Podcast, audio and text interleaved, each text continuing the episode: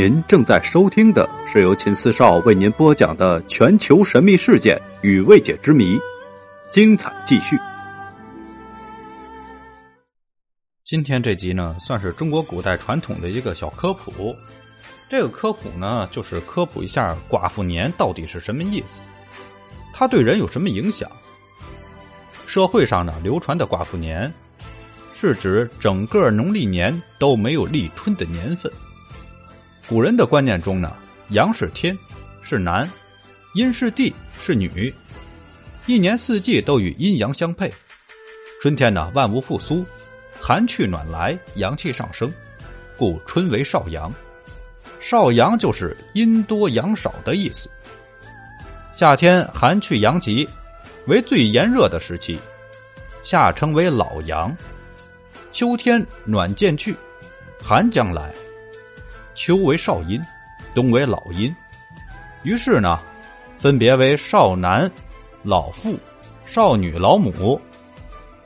天地万物的化育与男女交媾生殖类同。春天呢，阴阳平衡，就好比男女的和谐，正是生育的季节。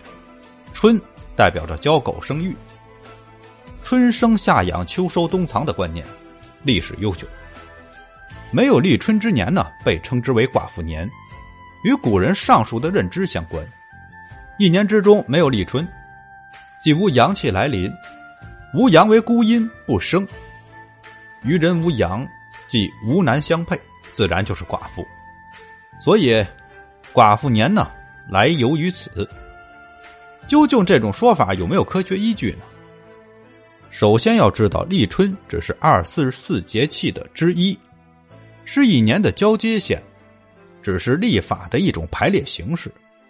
这一年虽然没有立春，但寒暑往来、温度这些没有太大的变化。该冷的时候还是冷，该热的时候呢也还是热，也就是阴阳的变化不大。正像毛泽东诗词中所说的：“人生一老，天难老，就是天道自然的变化是很慢的。”基本对于每年的气候阴阳不造成影响，也不会影响到婚姻的美满。我们已经知道啊，某年中没有立春，并非天道，而是历法人为的安排。把它放到上年去了，寡妇年的说法呢，纯属附会。我国使用的国际通用的公历和传统的农历两种历法，节气是根据阳历，也就是地球绕太阳一周的轨道作为二十四等分。来确定的，阳历每月有两个节气，日期基本上是固定的，而农历呢是一种阴阳合历，每年的月数和天数不固定，全年的天数要比阳历少十一天，而受节气流年的影响是四柱八字，哪一年适合结婚，不适合结婚，男女都要看配偶星的出现和夫妻宫的感情吉凶来判断。而不是根据有无立春来做判断的依据，也不要轻信一些网络软件的命理推算，与阳历保持一致。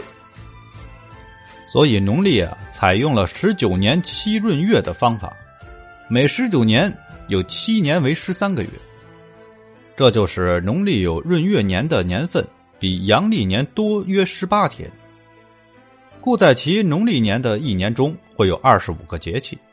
也就是含有两个立春，而农历在无闰月年份中只有三百五十四天或者三百五十五天。这个全年长度一旦处于两个立春之间呢，就年首遇不着阳历年当年的立春，年尾又够不着阳历下年的立春，即成了无立春年。